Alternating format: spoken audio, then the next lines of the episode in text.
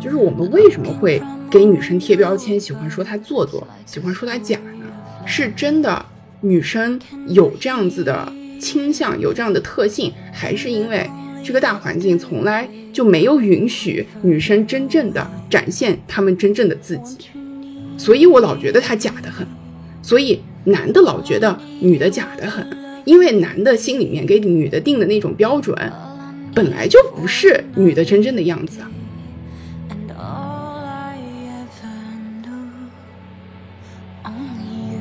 其实就是一种共情力嘛。然后我们经常会说，女性在职场或者在生活中的优点就是她的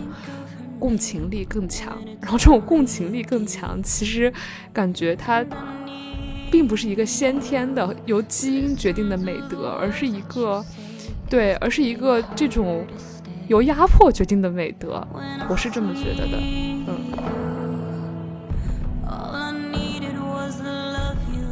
其实，在很多事情上，我没有办法完全共情，我可以部分共情，但是我没有办法完全共情。但是，我觉得我学从我的经验当中学到的比较好的一点就是，你既然没有办法共情，那就让这些能够共情或者正在亲身经历这些事情的人，让他们来做主。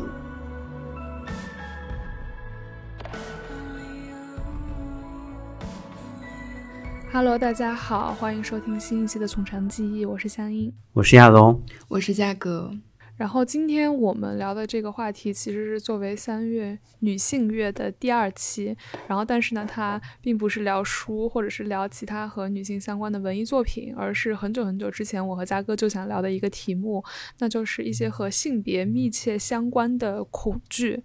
然后，嗯，我最近。发生这种恐惧的时间呢，其实是。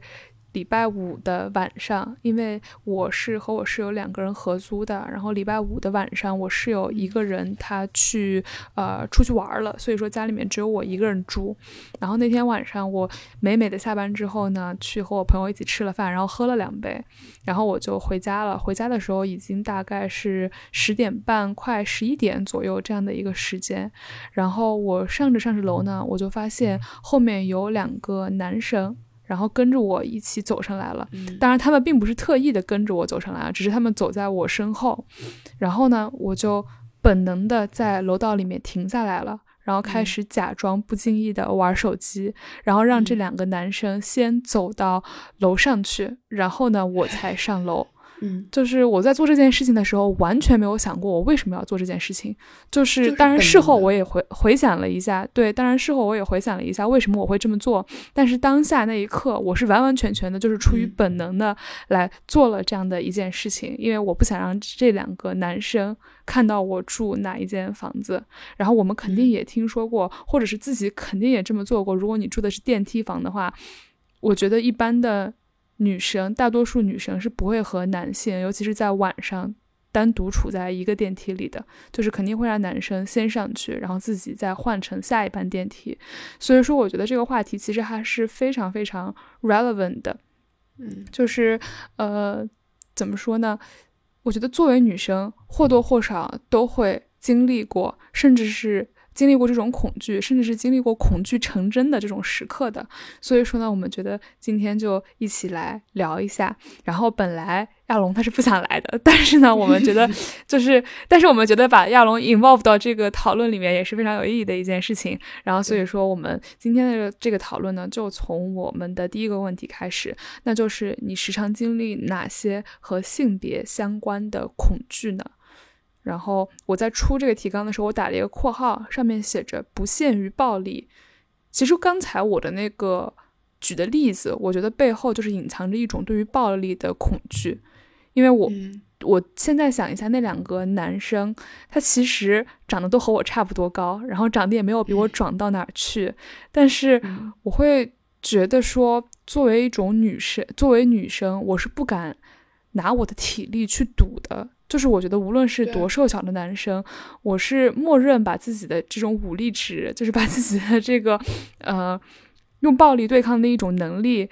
去置于这个对这个男生的预估的下面的。然后，所以这也是我觉得是占我生活中经历的这种恐惧的大部分吧。然后，不知道嘉哥是有什么样的情况？嗯，对我首先就非常同意香音说的那一点，就不管自己呃个子多大多小，我也是觉得就是自己可能真的就是在体力上面没有办法抗衡一个男生，不管那个男生他是多大只多小只，因为呃如果说到就是最近感受到的这种基于性别的恐惧，可能就是我。之前在可能去年圣诞节附近那阵儿的时候吧，因为圣诞节那阵儿的时候，街上可能差不多到下午四五点那阵儿的时候就没有什么人了，大家基本上买完东西以后都回家了。然后这边天又黑的，那阵儿天还是黑的比较早的，都柏林可能下午四点半左右就基本上已经就。嗯，看不太清人了。呃，我就记得我当时是从超市买了东西回来，然后一路拎着，就从超市到我们家的那条路，有一条特别特别笔直、特别特别长的路。然后呢，那天那个路上面就真的没有什么人，就走着走着，我就感觉到后面有一个，呃，有一个男的。但是呢，其实我也不是很确定他是不是在跟着我。我也是本能性的，你就会走慢一点。或者停下来，你想让他先走过去，然后我我我就试着慢下来好几次，但是呢，那个那个男的也一直都没有走到我前面来，所以我就感觉 就是更加的有点担心，然后就开始更加飞快的走，然后我过了十字路口之后，我再回头看那个男的就不在了，又这样子又再往前走了一阵儿之后，后面再回头一看。发现他又跑到后面来了，呃，大概就这样子经历了两三次吧。反正最后我我感觉我就是非常非常快的一路就半逃回家的那种感觉。到最后到现在，其实我也不是非常确定这个人是不是在跟着我。而且就从我的目测来看的话，我觉得测那个男的也没有比我高很多，也没有比我壮很多。但是就是在那样的一个环境下。路上人又很少的时候，天色又比较暗的时候，我就是会害怕，就是我觉得这是没有办法控制的，对我，所以我觉得这个也算是就是对于潜在暴力的一种恐惧吧。嗯嗯，其实我不知道，就是呃，刚才我们直接提的就是非常非常呃直接的体力上的暴力吧，然后我不知道性骚扰。就是不是除了性暴力之外的性骚扰能不能算是一种暴力？但是我觉得身边的女生或多或少也一定会有这样的经验，就是比如说，呃，像我个人就是有这种在公共交通上，然后被人。呃，用下体用下体顶过身体的场的这种经历，然后也有在我小的时候，然后在那个公交车上，就是不是地铁是公交车上，然后被中年男性，然后这样呃用胳膊这样环住我脖子的经历。但是我觉得这可能是取决于个人的体质吧，就是取决于个人对这个呃这种性骚扰这种行为的。耐受能力，或者说是，呃，就是对他的一种态度吧。我是觉得，对于这种行为，我相比恐惧来说，我更多的是膈应，就是我更多的是有种生理上的不适感。然后，嗯，当然，我我觉得回想一下，就是第一次被骚扰的话，肯定或多或少都是会有一些恐惧的，可能是恐惧的比重不同。然后，我觉得我。对抗这种恐惧的，嗯，就是我通过什么样的方法让我自己把这种生恐惧转变成了生理上的恶心呢？就是，呃，一个是它是公共场所，就是我会或多或少的更有安全感一些，就是呃，我不担心我自己在对这个男人进行反抗之后有什么啊跟暴力相关的后果。然后另外一个就是我自己也做了非常非常多的这种脑海中的想象情景演练，然后以至于下一次我能够给我自己在啊被这种公共场所、公共交通上性骚扰的一个解决的方案，就是我觉得是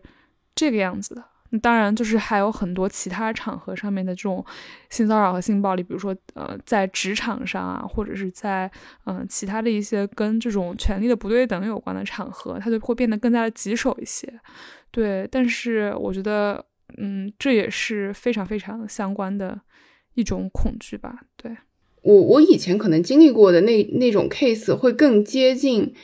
第一，就是我们刚刚描绘的第一种场景和第二种场景的一种结合。因为我以前上中学的时候一直是走读，然后我们家到学校也坐公交车，就是单程也得要慢的时候也得要将近一个小时。然后到冬天的时候，就属于早晚两头都是见不到天亮的，一定是天黑的。然后，如果有的时候有事情在学校待的比较晚的话，那我可能坐公交车在路上又堵车。冬天回到家有可能就已经晚上十点多了。然后我就印象都很深的，就是有一次在晚上十点多的时候，就即使是在乌鲁木齐，车上的人也不是太多了。然后就在这种时候，就碰到了一个一个醉汉，然后他就坐到他就坐到我身边，然后就。不停的跟我搭话，然后就是试图与我产生肢体接触。那阵儿的时候，我可能也就才十三十四岁，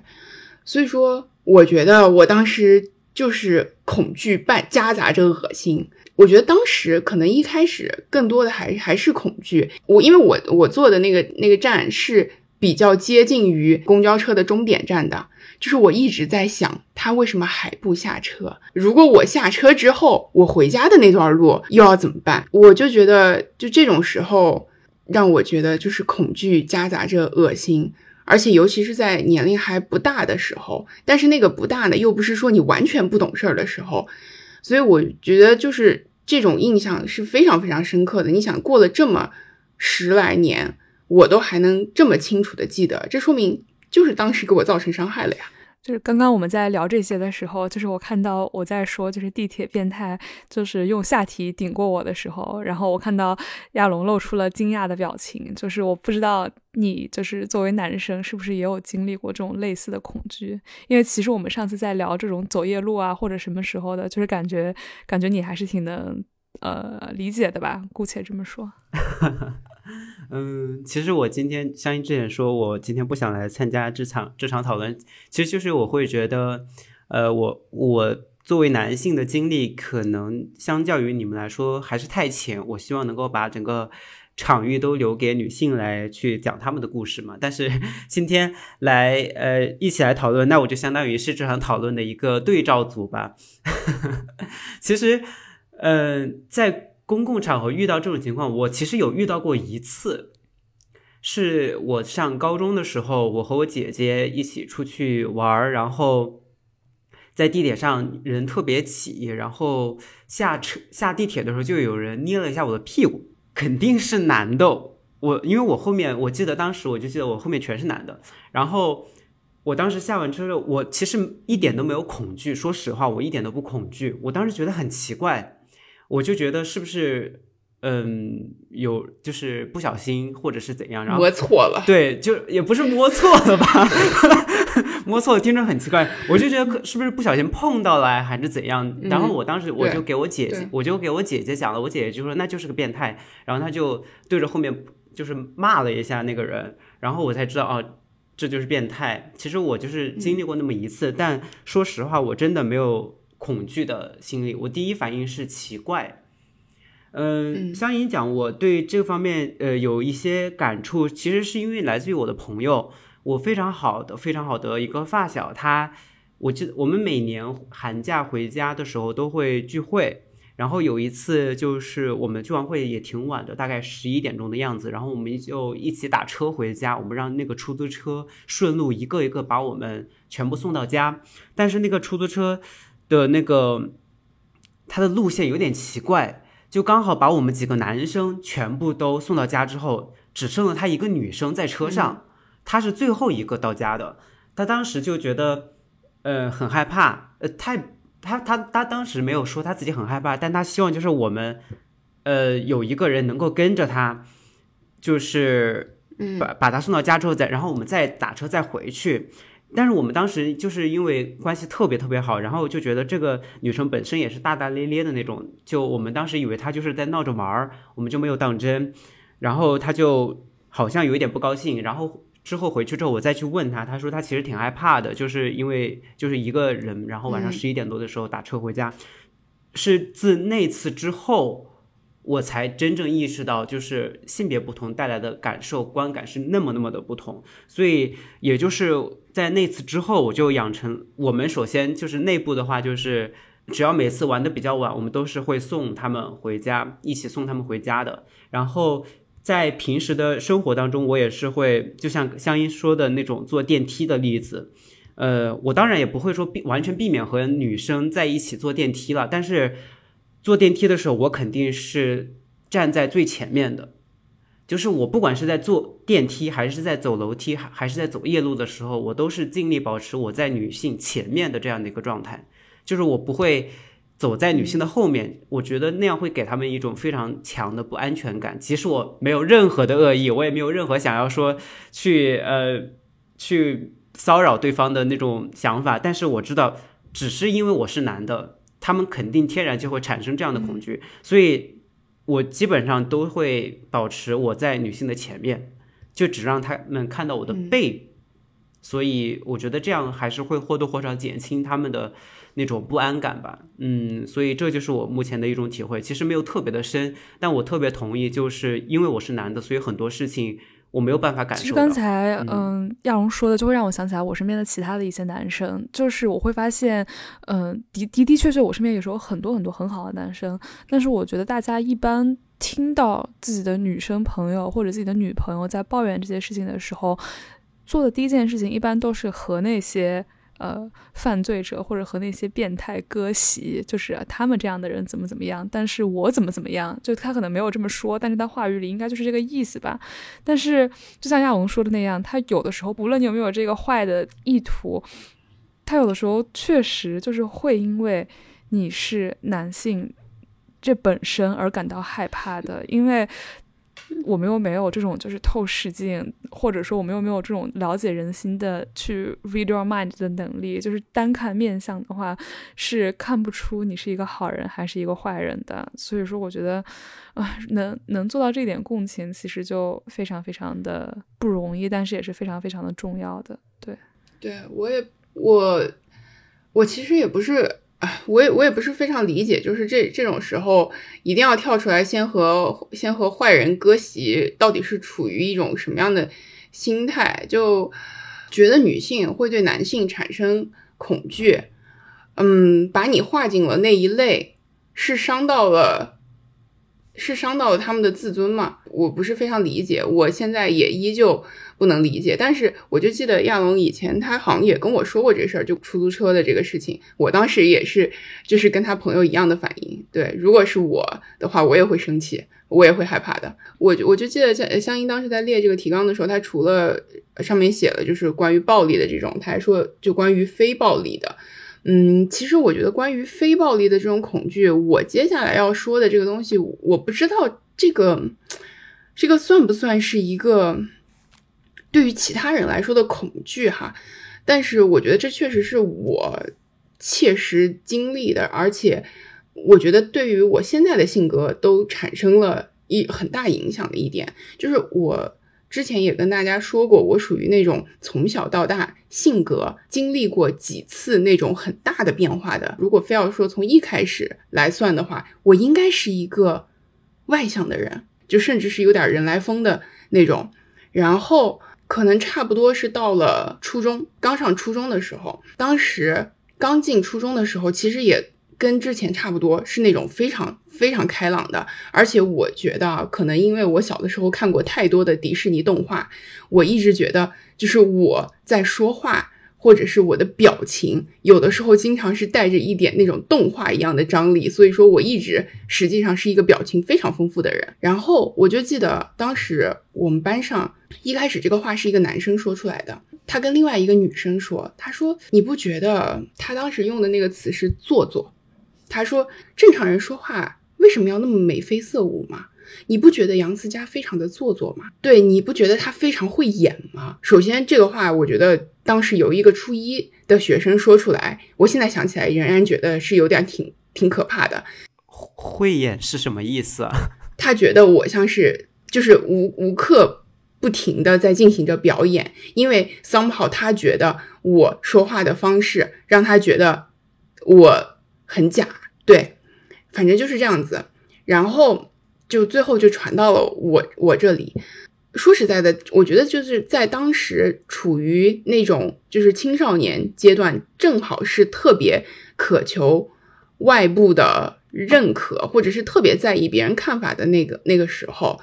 嗯，我觉得这个对我造成了非常非常大的影响。我我当时真的就是开始自我反思，是不是真的是我哪里做的不对，才会让人有这样子的看法？而且我一直觉得女生被叫。做作被叫装，我觉得这是一个对于女生特有的评价。你听过哪个人骂哪个男的做作吗？我觉得真的非常非常少。是的，而且男的嘛，就是最近才就是装逼，装仅限于那一种装，就是装逼。对你有说过哪个男的特别假、特别做作吗？我觉得这个话真的是非常难听到，而且就是这个话，男生说女生和女生说女生都是。都是一样的，我觉得都都是一样的痛。然后我觉得就是从那个时候开始吧，我我说过我在中学的几年是那种就是什么都不管，就闷头在学习的那种。我觉得一方面是因为就当时的环境非常非常的卷，我也非常想要取得好成绩。而另外一方面是我觉得在我经历过一系列的内心的斗争，被这样说了之后很难过，以后我决定选了一个最为温和。就是最为中立的一个特性，然后努力的去钻研那个特性。因为我想，作为一个学生，我就好好学习，我学我自己的，那我不会碍着任何人吧。然后呢，我觉得这个可能最终也确实就成为了我中学阶段对于绝大部分人的印象，就是成绩好、听话。然后真的绝大多数人 don't know a third thing about me。虽然说啊，我现在认为就是他们当时那样子说肯定就是不对的，但是我觉得这种影响一直伴随我到今天，我到现在都还是会就是经常忍不住的去去反思，就我自己是不是一个很做作的、很假的人。但是我我现在又会经常想，就是我们为什么会给女生贴标签，喜欢说她做作，喜欢说她假呢？就我会觉得是真的。女生有这样子的倾向，有这样的特性，还是因为这个大环境从来就没有允许女生真正的展现她们真正的自己，所以我老觉得她假的很，所以男的老觉得女的假的很，因为男的心里面给女的定的那种标准，本来就不是女的真正的样子。我不知道这一点能不能算上是恐惧哈，但是。这确实是我个人的一个体验，就是十几年来一直很恐惧的一件事情。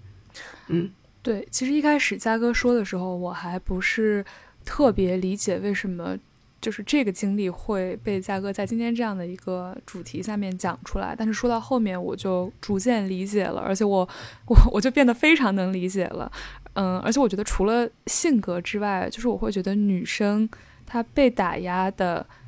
机会比男生要多很多很多。然后我再举一个我当时马上想到的例子吧，就是我觉得女生特别容易被 body shame。嗯，就是你作为一个女的，对你作为一个女的，就是在十三十四岁的时候，像嘉哥刚才说的那那个时候，如果你发育快了，然后胸变得比比比比别人平均水准大，你就会被嘲。然后等到你十七八岁，别人都发育结束了，但是你的这个发育没跟上，你是平胸，你也会被嘲。然后。就我也有啊，我小学六年级的时候就被我们班的一个男生说过大象腿，然后就是就是你能想象一个六岁一个六一个六年级的孩子跟别人说都对啊，就是很就是很难想象一个小朋友我也觉得真的很可怕。但是我当时听说大象腿的第一反应就是和嘉哥一样，就是并不会觉得说大象腿和性格比较张扬，它不是一个问题，而是觉得。啊，我大象腿，那我以后就少穿点短裤吧，然后我就多穿点那种长裤，多穿点裙子吧。然后这个习惯也一直延续到我的今天，所以我会觉得就是，就是，就是长久以来就就很容易作为女生，然后被人放到一个框里面，然后这个框无论是身材的框还是性格的框，然后因为被放到这个框里面太久了，然后所以说自己也以为那个框就是所有的。女的都应该追求的一种 supreme standard，就是所有的女的都应该追求的一种至上的标准，然后你就要朝着那个方向努力。但其实这就是 bull crap，因为我会觉得这种，嗯，归根结底，这种打压就是不允许多样性的存在嘛。是的，嗯，是啊，是啊，而且真的就是总会有话来挑你。呃，我不是在被说很做作、很装、很能演之后，就真的是。就相当于是摆起了扑克脸，一学学了好几年的那种，然后到了最后，其实其实还是隐隐约约可以听到一些别人对你的评价。那个时候，就是除了成绩好、听话以外，我的评价就渐渐变成了她咋那么呆？是呀，这个女的咋那么呆？对她怎么那么无趣？她除了学习还知道别的什么任何事情吗？对，就就变成了这样子。所以说。就是这个标准一直是希望你 nice but not too nice, assertive but not too intimidating, clever but not too clever 对对，就是这样子的。就是我觉得这个这个肯定是就是在青春期里面，我呃我相信啊，就是不管男生女生肯定都会就是 struggle with self esteem。但是真的对于女生来说，我会觉得这个阶段啊 somehow。就是 nightmarish，是的，是的，对，就是并不是说男的就不会经历这种跟个性和身材相关的挣扎，但是就我们身边观察到的例子来看，女生她被打压的方式实在是太多太多了。对我觉得，我觉得这其实也是可以被归为一种恐惧的吧。然后刚刚我们不是讲了各种各样的恐惧嘛，然后接下来就到了下一个问题，然后我觉得就是。最近我们不是看了很多这种跟女生相关的地狱笑话嘛？就是我分享到群里的，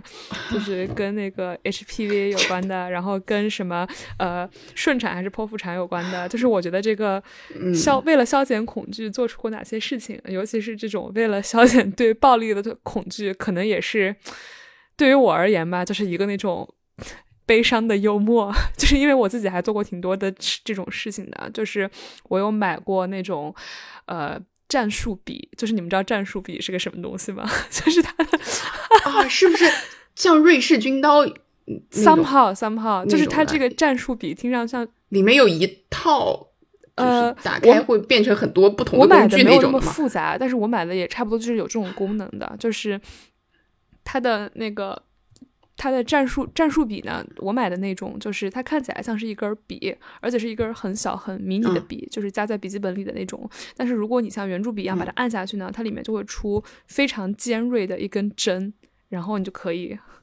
进行自卫的这种，然后在那个购买这个战术笔的时候，它的那个卖家秀我记得非常清楚，就是一个壮年男子，非常强壮的男子，然后他把这个战术笔捅出来，然后用它夸夸夸扎那种易拉罐的易拉罐的汽水罐，然后就是扎的那个汽水到处喷射，然后所以我就买了这个战术笔。但是我现在想了一下，这个战术笔还是。还是挺挺恐怖的，因为就是女生知道有战术笔，但是你看这个壮年男性拿着他的武力值和女生拿着他的武力值，显然是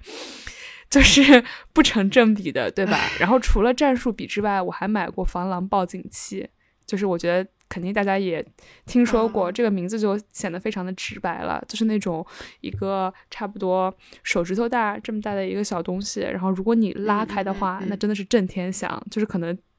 对，可能变态都没被你震聋，他因为他离你太近了，先把自己震聋。Anyway，但我也买过那个东西啊。然后，那这两个东西都都是我在机场，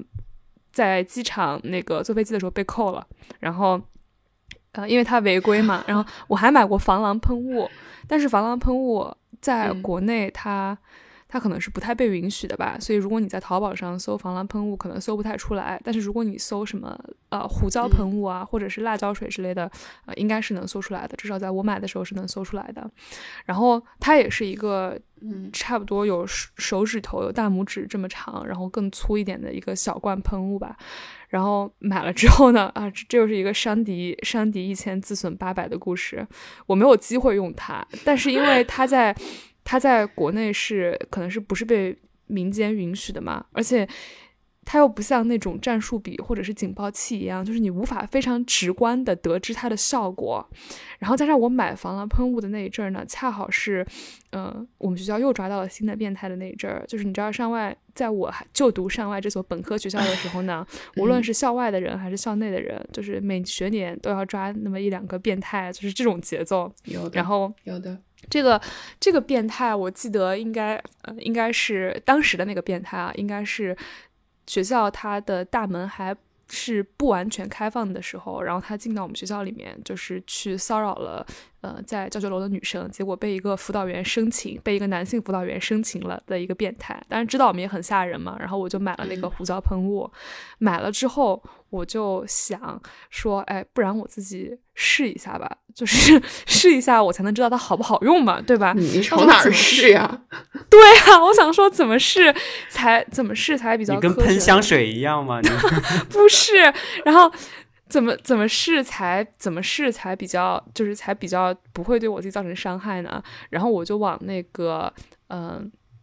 垃圾桶，就是一个没人没没太有人用的那种公共垃圾桶里面喷了一下，就是我离得很远，我把手伸特别长，然后身子尽可能凑到最远，然后这样喷了一下，然后喷了一下往那垃圾桶里喷了一下之后，我觉得哎怎么没有味道呢？然后我就稍微往上凑一去闻一闻，然后。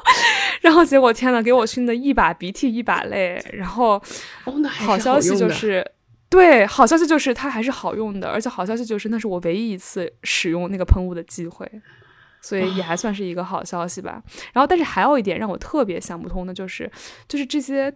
喷雾吧，或者是这些警报器，还有战术笔这些用具，它其实每一个都做了非常好的伪装。比如说我买的那个防狼喷雾，它就是被装在了一个像口红一样的盒子里。然后那还有那种报警器啊，其实现在有那种很多做的很可爱的，做成小熊啊、小蜜蜂啊那种造型的。然后更不要说战术笔嘛，它名字就显得不像是一个武器，它就是一个。笔对吧？所以说我会觉得这一点也还挺耐人寻味的。真的，我感觉就是香音在说那一串的时候，又是引起了我的非常非常多的回忆。当时应该是刚搬到北京那阵儿的时候，那是我那才算是我第一次正儿八经的独居嘛。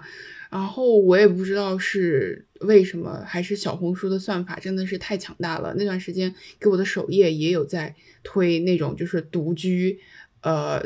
女生怎么样？就是保护自己的一些，就是家庭必备小妙招啊，然后一些小的用具啊。所以说，香音说的那些东西，可能有的我没有买过，但是我全部都有刷到过。还有那种安在家里面的那样子的报警器，也是，就是会滋哇乱叫的那种。然后另外的就是，我我不知道这种算算不算是消减恐惧，应该也算吧，就是让自己心里更踏实。就是我以前。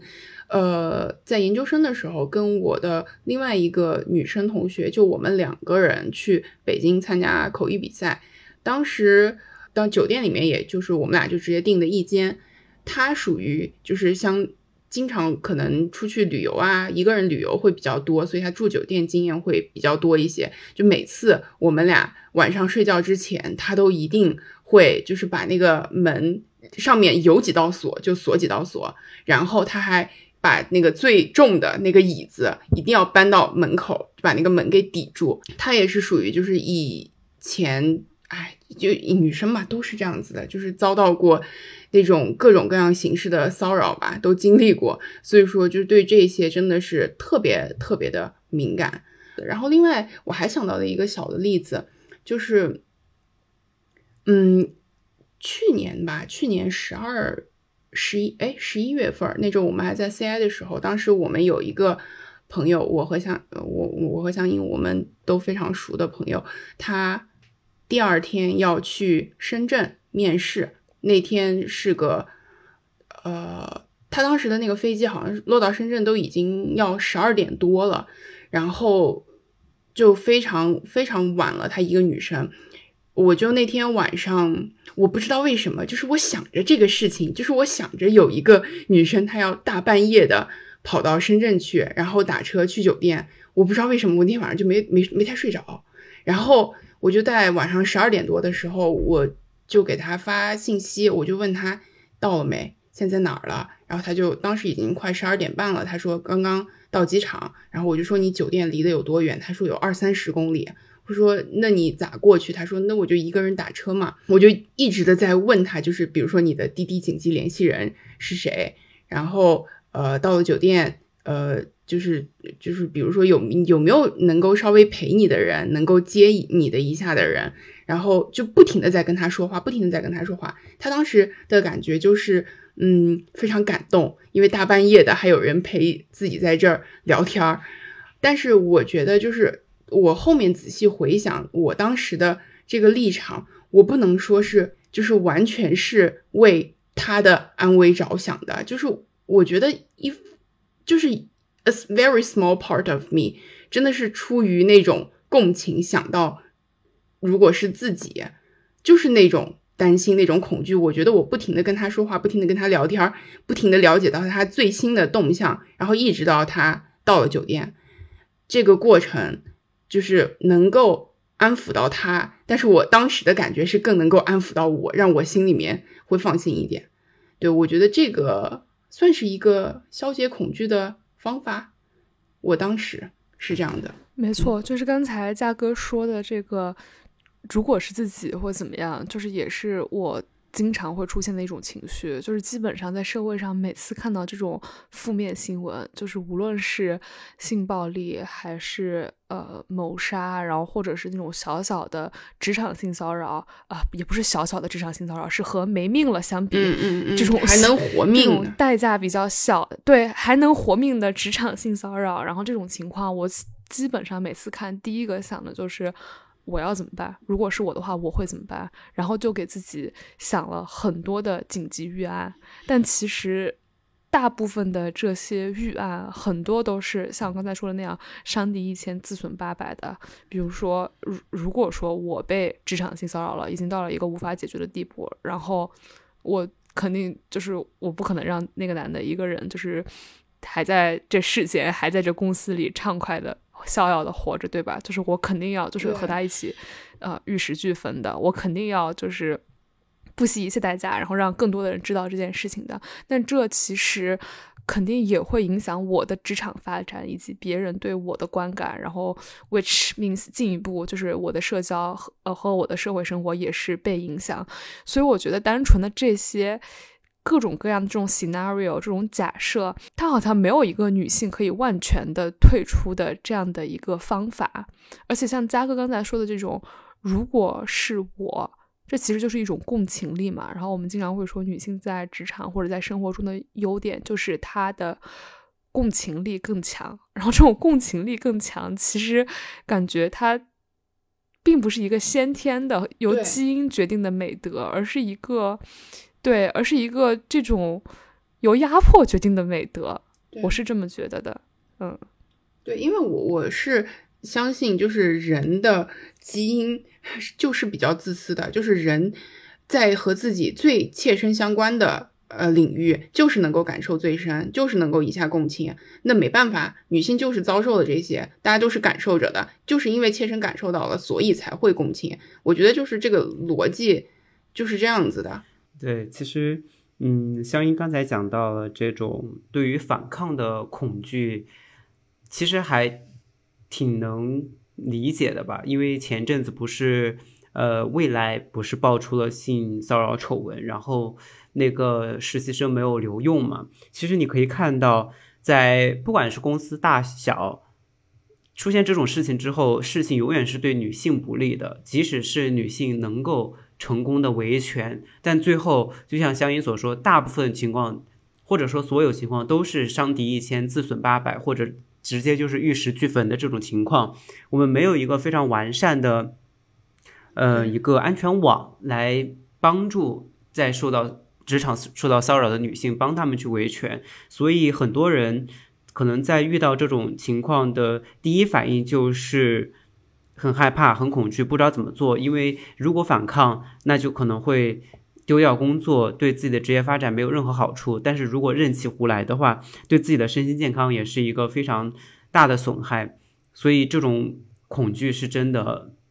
我们不管是从身边的朋友，还是从社会新闻上，都是能够切实的感受到的。对，就是让女性抱着要玉石俱焚。就是一开始我听到“玉石俱焚”这个词的时候，我就会觉得，就是这个一个 system 它得多 ridiculous 才能要让受害者抱着玉石俱焚的心情去和加害者进行抗争。就是这就已早已经说明这个体系是完全完全就有问题的了。所以真的就是，唉。让人觉得让人觉得非常郁闷，嗯嗯，没错没错。那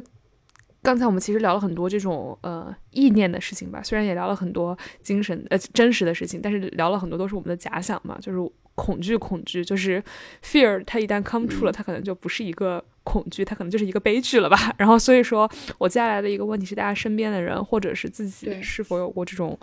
恐惧成真的时候？那其实我。最先想到就是我们学校的每年都会涌涌现的这种啊抓变态，然后学生变态、校外变态以及老师性骚扰的这种事情嘛。对，就是其实一开始上这个学校的时候，就是呃我的本科和研究生都是上外的嘛。对，这也没有避讳，而且我某种程度上是非常想要提醒大家，就是上外之前是有过很多次类似的事件的，就是嗯。因为我觉得这不是一个应该被忘记的事情。首先，只要学校它不长记性，学生就不应该忘记这个事情。然后，嗯，anyway，说回这个话题，就是我会觉得女生多，然后这样的情况是不是就是会好一点？其实不是，我会觉得就是这种。这种性、这种性暴力还有性骚扰相关的行为，它虽然制度可以对它造成一种威慑，但是我觉得这种威慑是有局限的。就像法律禁止你杀人，但是每年都有杀人案，就是我会觉得它，嗯，这种当然确实这个制度现在也不够强，没有造成像杀人这么强的威慑，但是嗯，的的确确它是一个没有办法消灭的事情吧，而且。嗯，一个女生更多的学校，它并不是意味着她加害者更少，而是意味着她受害者会更多。但是稍微好一点的话，是像，嗯，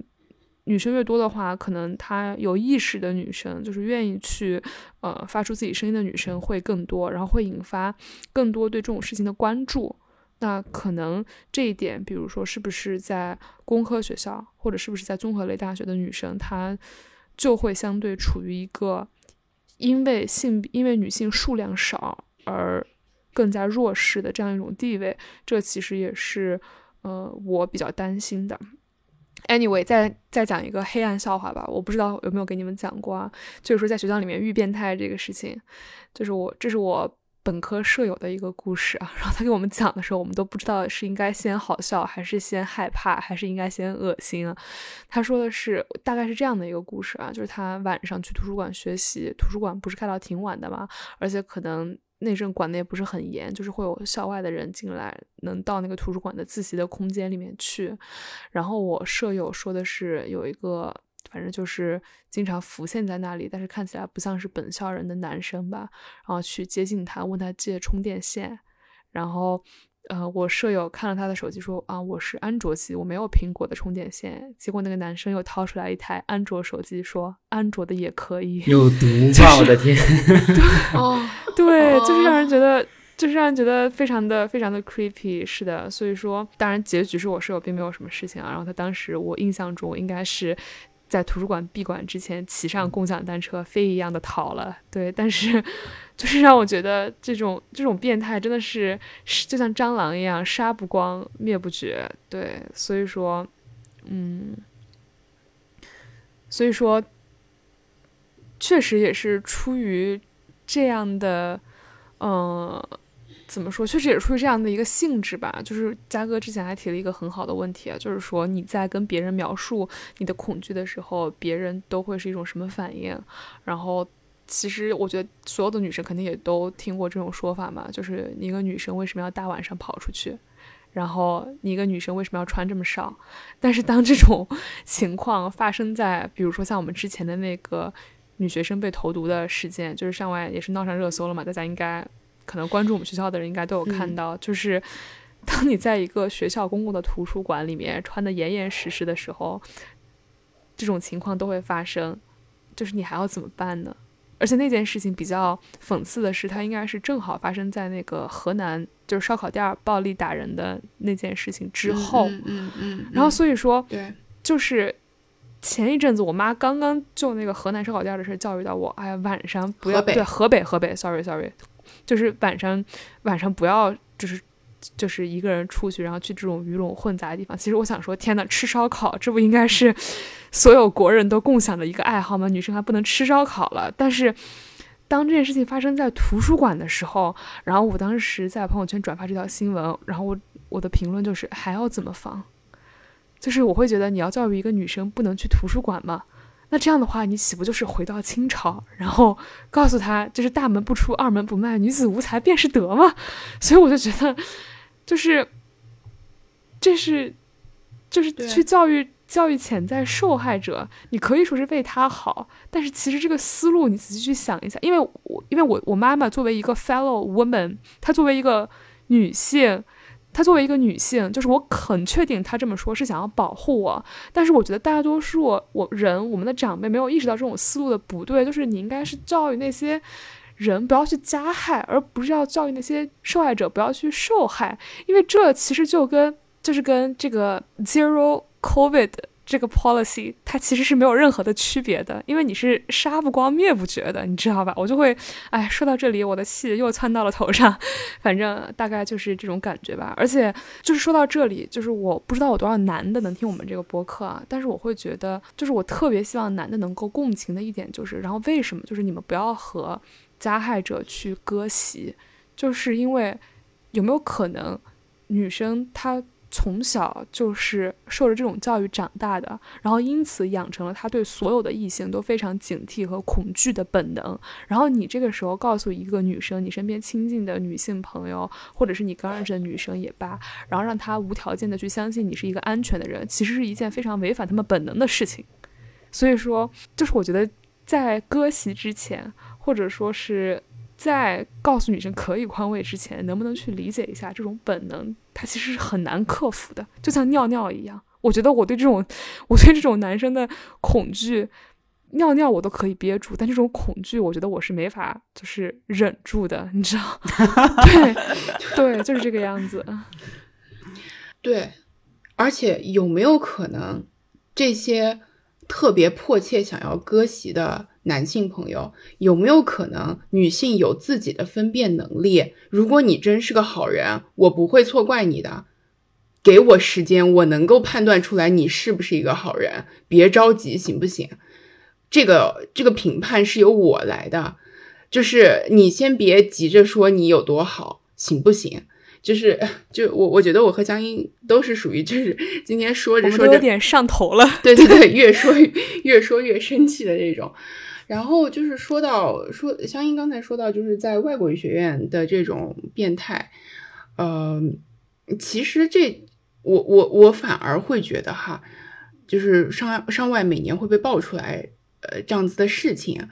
当然它本身肯定不是一个好事儿，但是我觉得就是这这种事情它能够被爆出来，本身好像又能说明一些问题，因为在很多的高校，而且尤其我会觉得就是。那种 high high profile 的学校，一旦爆出来的这种事情，因为知道它的潜在的影响力会非常非常的大，所以说这个压下去的手段是非常非常多的，然后动作也是非常快的。嗯，我觉得就是上外这些事情被爆出来，引起这么多的讨论，也从一定程度上来算一个好事情吧。但是我也同意香音说的，就是女生更多的学校里面，女生确实。在这方面会更有意识一些，而且，嗯，这种事情我以前在我本科学校也经历过呀。我们学校也也是的，就是变态在女厕所偷拍这些事情，我不知道当时，因为我不刷微博，当时我不知道这些事情有没有闹上过微博，呃，但是也也都有在，而且确实在那个时候出现了那样子的事情之后，嗯。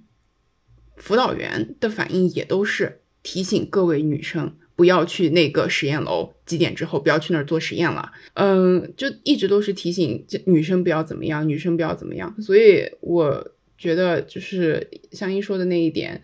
以为你好为名的保护和限制之间的区别到底有多大？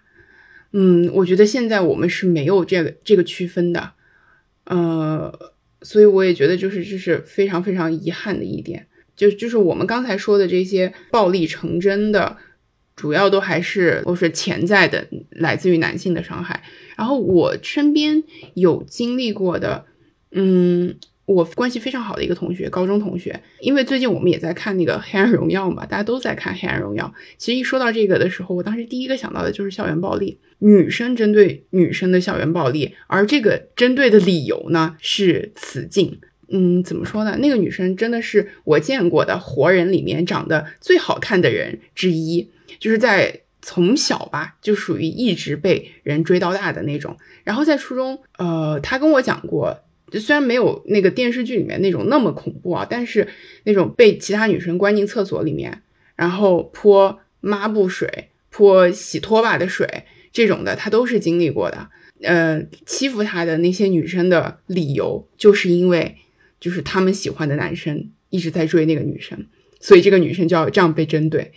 他跟我一开始跟我讲到这些事情的时候，我觉得我是属于震惊，但是。又没有那么震惊，我会觉得就是只要大家还停留在这个由男性主导的这种评价体系里面，然后做什么事情都是为了更符合在男性眼中的期待的话，这个这个加害者本身是男性是女性，我觉得就是造成的伤害都是一样的，而且最后。这个真正收获利益的人依然是男性，我觉得这个这个事情也是会伴随他一生的，就是到很久很久以后都绝对不会忘记你在十三四岁的时候被人关在厕所里面泼脏水。哎呦，这一期真的是非常非常的生气。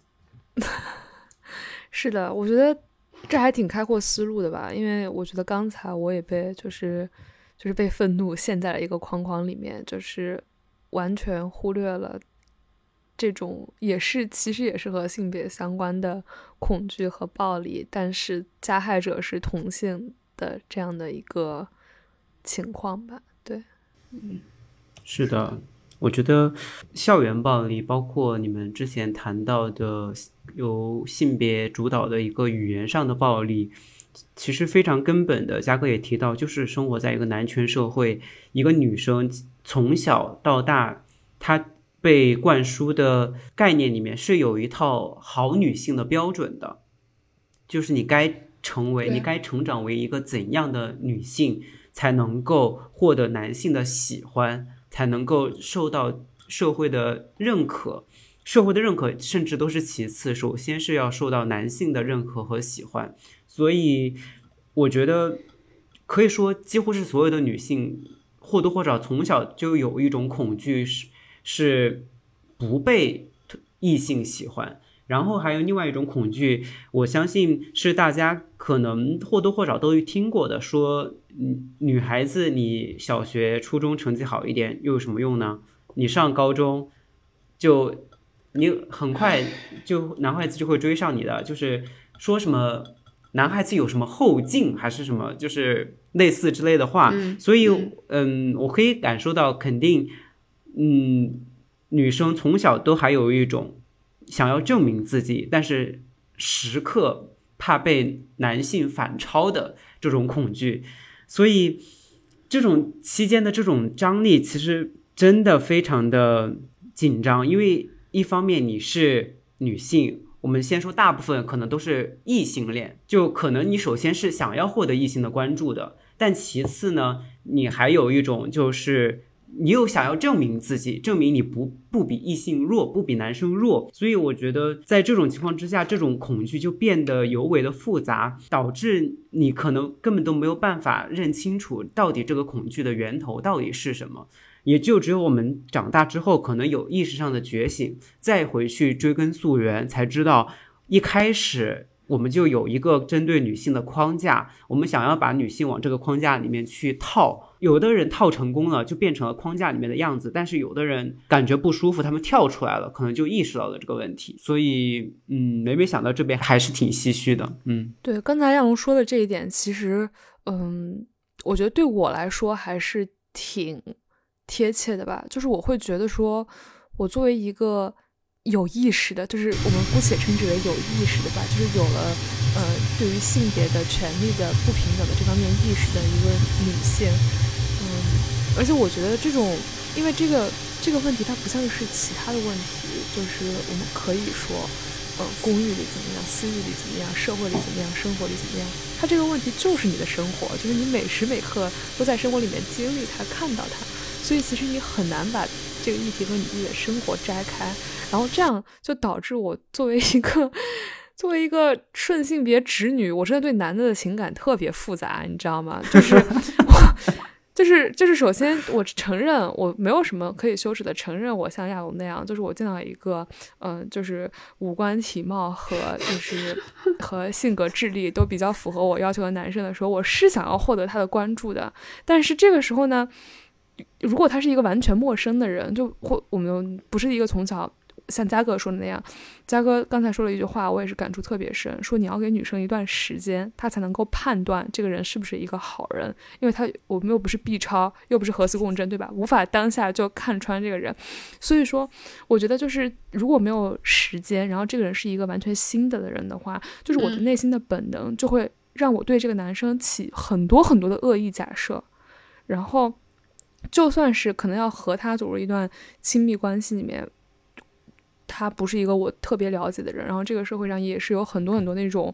大到冰箱藏尸，那小嘛小到呃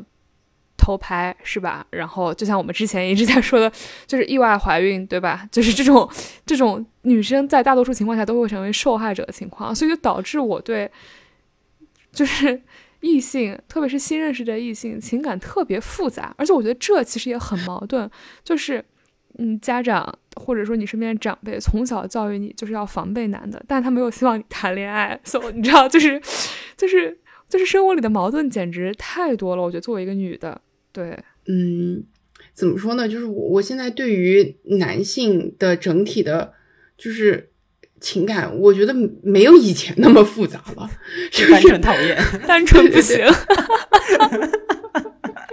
就是因为我记得以前我们可能就是比如说每每讨论到和性别稍微比较相关一点的议题的时候，我记得我们还会说到一点，就是哦，对我们上次是说了一个服美役，对吧？对的。我当时因为冲浪冲的非常非常的慢，我还问了一下这个是什么意思。对，呃，我就我仔细的我仔细的想了一下啊，我就发现其实我也非常非常讨厌女为悦己者容。我又再仔细想了一下我。个人的这个 case 哈，女为悦己者容这个事情，在我身上到底有几分是真的？然后我发现我的生活里面本身就没有什么男的，就是 我我这是我觉得这是我和香音比较大的一一点不同啊，就是香音她还是有比较多的异性朋友的，我本身就没有什么异性朋友，所以说我会觉得我打扮。我收拾，我真的仔细的好好的想过，这个好像真的跟男的没有什么太大的关系，就是而且我也本身就是我刚才之所以会说出，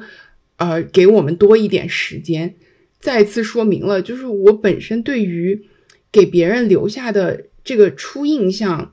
嗯，你说你说在意吧，肯定是。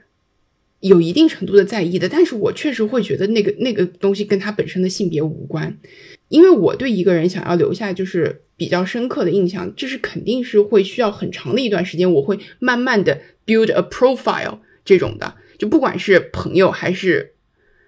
也就只有目前来说也就只有朋友，但是就是这么个说法，但是我就会 assume 别人建立对我的印象也是类似的，所以我从来也不会想过就是通过一眼。给别人留下任何的什么其他的印象，所以真的，就我会觉得我日常生活中想要收拾的精神一点，真的就是一方面为自己提振士气，一方面呢，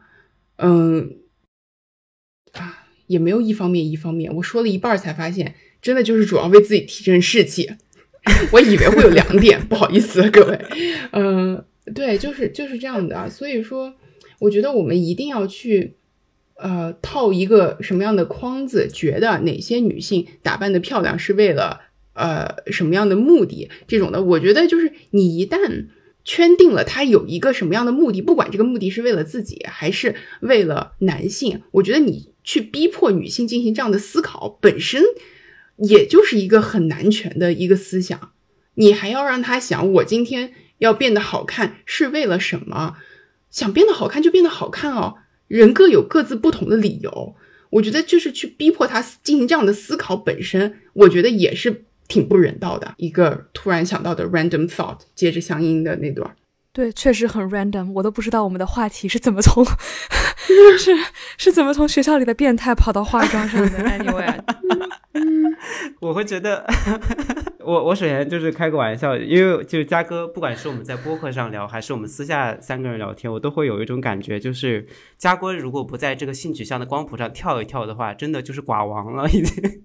好，就开完玩笑，我想说就是，嗯，我我其实挺认同嘉哥刚才说的这个女为悦己者容，呃，因为它其实潜在的一个潜潜台词，其实和我们今天主题也相关的，就是害怕自己不被喜欢，或者有时候不管是在。异性前面还是在同性前面，我觉得都是有相同的道理的。就是在同性面前，也是希望自己是光彩亮丽的，不仅含有雌竞的一方面，其实也是希望能够获得同性认同的一个嗯方面吧。呃，不过我并不会完全否认它。我觉得这其中其中是有性别因素的。就我们抛开性别来讲，一个人如果是想为了自己心动的人打扮的好看，在我。这边是完全 OK 的，但是可能我们再加上性别之后，本身这个讨论的框架是有一些变动的，所以我也能够理解，像嘉哥还有其他的女生会认为这句话是完全，嗯，有有问题的，这个我也是能够理解的。我只是觉得，因为性别因素加上之后，我们讨论的框架有点改变。另外，呃，就是说到讨论这个化妆到底逼迫女性去思考，其实。我作为一个男性啊，就是我接触到的女性女权主义也是一些皮毛，但是我会有这种感觉，就是在讨论化妆到底是为了什么的时候，其实这也算是女权主义当中以前会被经常讨论到的一个点，并且落脚点都还是会落到为自己打扮，就是大部分的人的落脚点会落到这个方面。嗯，我觉得再扯就扯远了吧，因为刚才亚龙说的那个，嗯。就是无论是为异性还是为同性，我觉得刚才我们说的所有的话，都是在建立在一个现有的大部分人的审美上对好看的一个定义的。那其实这种好看的概念和好看的标准的建立，它是不是也和性别有很大的关系呢？就比如说，我到底化妆是打扮的精神好看，还是不化妆是打扮的精神好看？然后这个妆要化到一个什么程度？反正嗯，感觉再扯就跑远了吧。对啊，我觉得就是之所以我们会聊着聊着就是聊的聊的如此 random，我觉得这也反映出来女性的恐惧就是非常 random，就是我们因为对啊，因因为害怕的东西是涉及各方各面的，所以说聊到的时候才会。我我觉得这里面其实是有一个比较统一的内在逻辑的，就是因为相对于我是作为男性来讲的话。我是没有那么多恐惧、害怕，我没有办法融入社会，对于一种统一的美的向往和追求当中，我没有，基本上是没有这种恐惧的。但是，可能放在女性身上，女性会更多的去思考，她能不能够融入到这种主流的美当中，就会去开始纠结，到底是化妆美还是不化妆美。即使是我们现在经常说要素面朝天，女性本身的这种。美就是已经足够美了，我相信肯定也会有部分的女性会很害怕自己，即使是素颜也融不进去这种大家对于小的一个方面的一个追求的这种标准里面。所以我觉得本身这种对于主流美的追求与向往就是含有性别因素的，女生本身就要更加怀有恐惧一点。我来，我来从这个 random thought 里面拉回来一下，就是最后一个问题。在何种环境、情况以及条件的加持下，会更有安全感。然后这个括弧也是不限于暴力的，所以说感觉可能这种等会儿的聊天可能又会变得非常的 random。然后我先提一个小小的吧，就是也是之前我和我的其他女性朋友和男生朋友一起讨论过的一个话题，呃，和顺性别直男朋友有必要说明一下，和顺性别直男朋友一起讨论过的一个话题啊，就是女性车厢的问题。嗯嗯嗯，这就是我我有印象，我有印象。我觉得我我是第一次发现，让一个直男理解女性车厢存在的必要是一件这么困难的事情，因为，嗯，就是我会觉得他我的直男朋友们不是不怀好意的人，但是他是无法理解你的这种恐惧的，或者说他是无法体会你的这种恐惧的，他可能会觉得说，嗯、设一个女性车厢。然后它不如，比如说增加一些警力，或者说不如对于像强奸啊，然后或者其他性骚扰的处罚力度来的更大，这样更实在。但是我作为一个女性的话，如果说在一列地铁里面有选择，然后让我去乘一个女性车厢的话，那我是非常非常愿意的。而且我在一个纯女性的空间里面，我是会感觉非常非常安全的。如果说像我们刚才提到亚龙呃说的这种，就是呃作为一个男的被男的捏了一把屁股，其实这样的女变态，I assume 应该也是存在的，因为林子大了什么鸟都有嘛。但是作为这种，如果是这种情况，其实说实话，我的感受应该也和亚龙差不多。就是我刚才想象了一下，如果我被一个女的然后揩油了，我可能会觉得说这人真奇怪，而不是他会有什么对我。暴力的一种潜在的意愿，就是我会觉得这可能也是跟我们刚才提到的那种，就是，嗯，就是男生和女生大部分情况下体力上面的绝对压制有关的。对，在提到这个问题的时候，我是先想到了女性车厢这件事情。上次就就自从那个那个烧烤店打人事件，我觉得那件事件，我们当时还在群里面说嘛，感觉是一个非常好的能够。检验自己身边的朋友圈里面的这些顺性别直男，他们到底是一个什么样立场的一个事件？我我确实也有这种感受，就是对于这个事件，我身边的绝大多数的这些顺性别直男的人们。我我想说朋友，但是仔细想想，跟他们关系没有那么亲近。我真的不是像香音那样子有一些关系亲近的直男朋友的人们。你这个你这个插入语好长啊！你说完了之后，你又说 的人们，对，就就是就是这些这些这些人，你就会发现他确实真的是很难去呃共情女性在这方面的恐惧，或者是。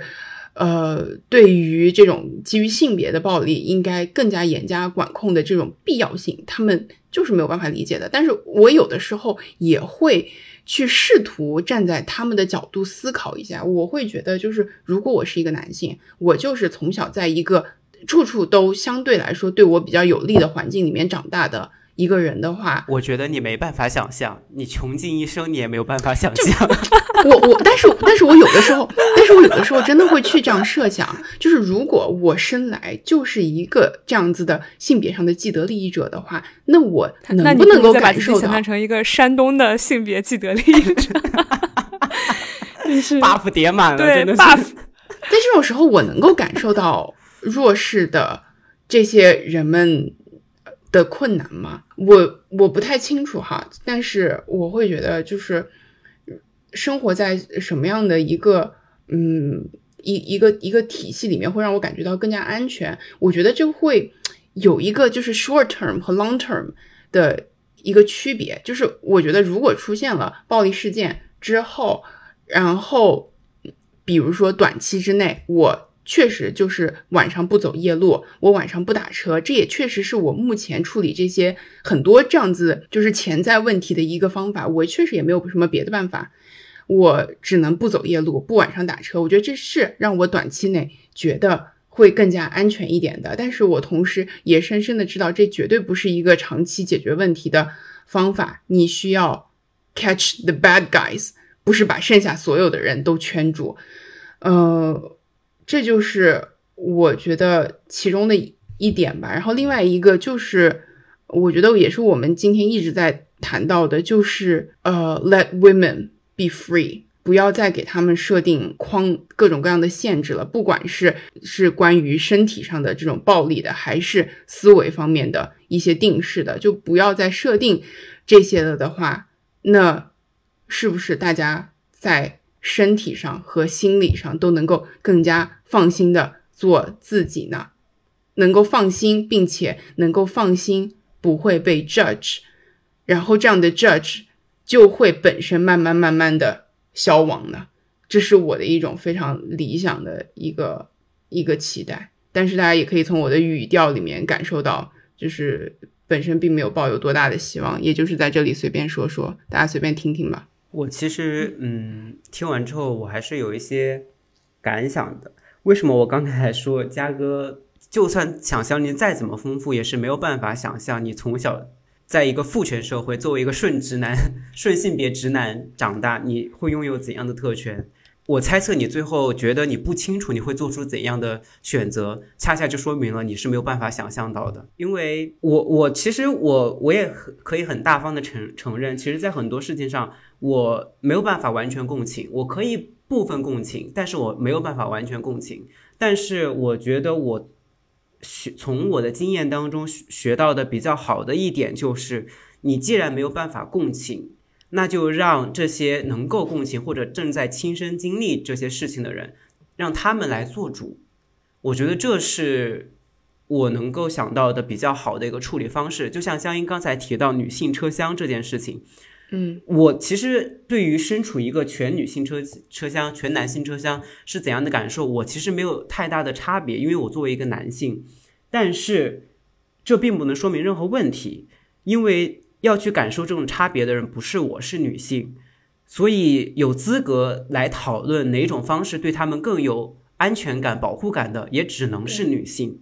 就是男性没有办法在这个。议题上说，我觉得这种方法会对你们女性更好。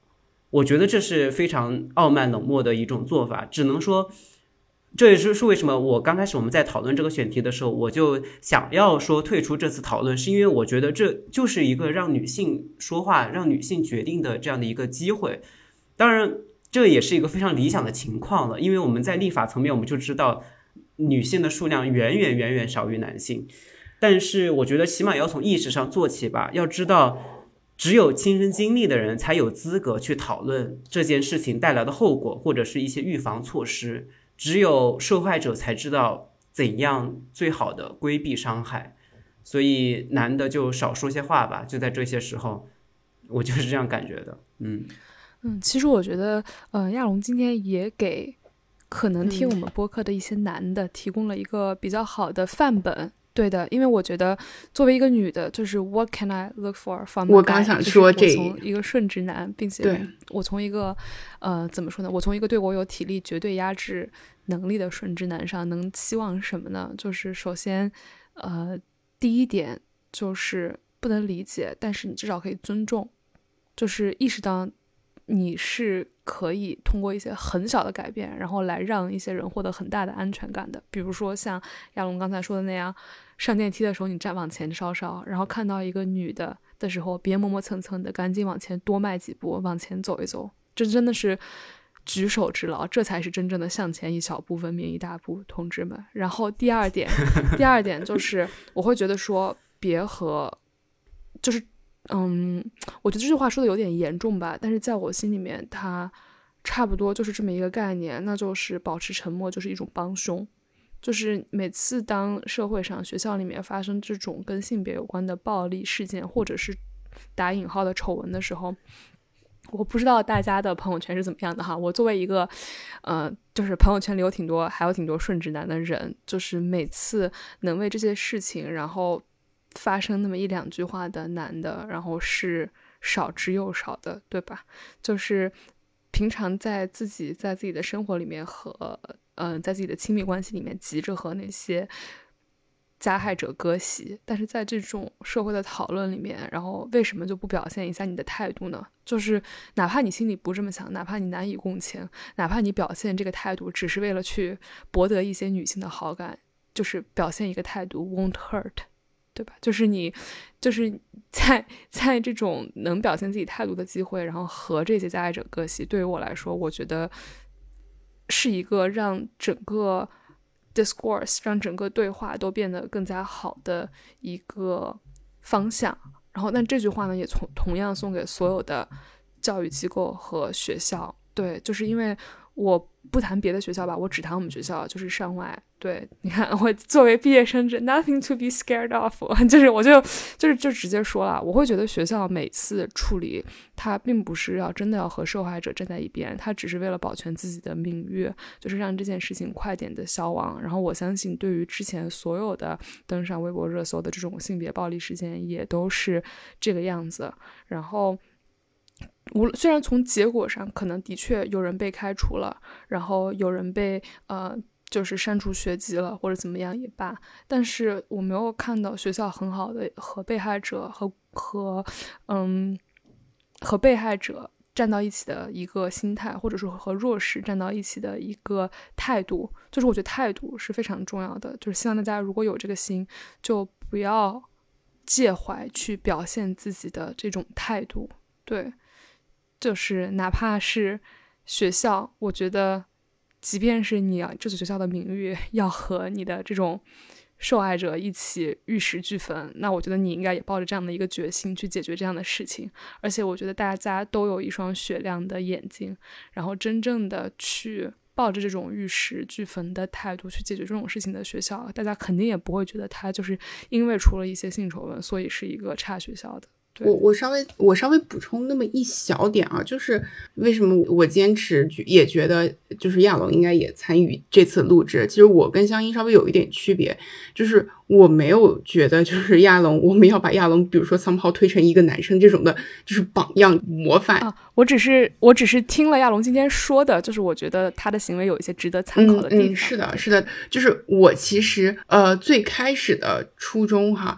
我觉得更接近于。就是希望亚龙，呃，作为一个男生，或者是就是，我只是希望就是一个男生可以站出来说，他在这个话题上面，他可能有些方面是感受不到的，然后他不会在这个领域做过多的，就是个人观念的输出。对我其实只是希望能够有一个男生站出来说这一点。另外，我会觉得。有些有，如果有些话是一个男生说出来的，可能有一些人会更听得进去的话。如果这这个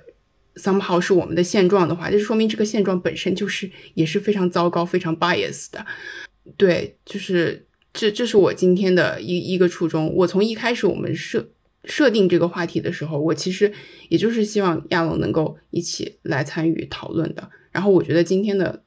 讨论虽然说。呃，这里那里有一些 random thought，有一些扯远了的地方，但是我整体还是觉得就是收获了很多的。嗯，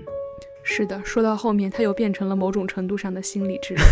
好吧，就这样吧。那嗯，那不管怎么说呢，呃，今天我们就先这样收尾了。然后，嗯，也祝大家在新的一周能够过得愉快吧。好的，拜拜，拜拜，拜拜。Trying to fight something that my eyes can't see. My mind and me, we don't get along sometimes, and it gets hard to breathe. But I wouldn't change my life, and all of the crashing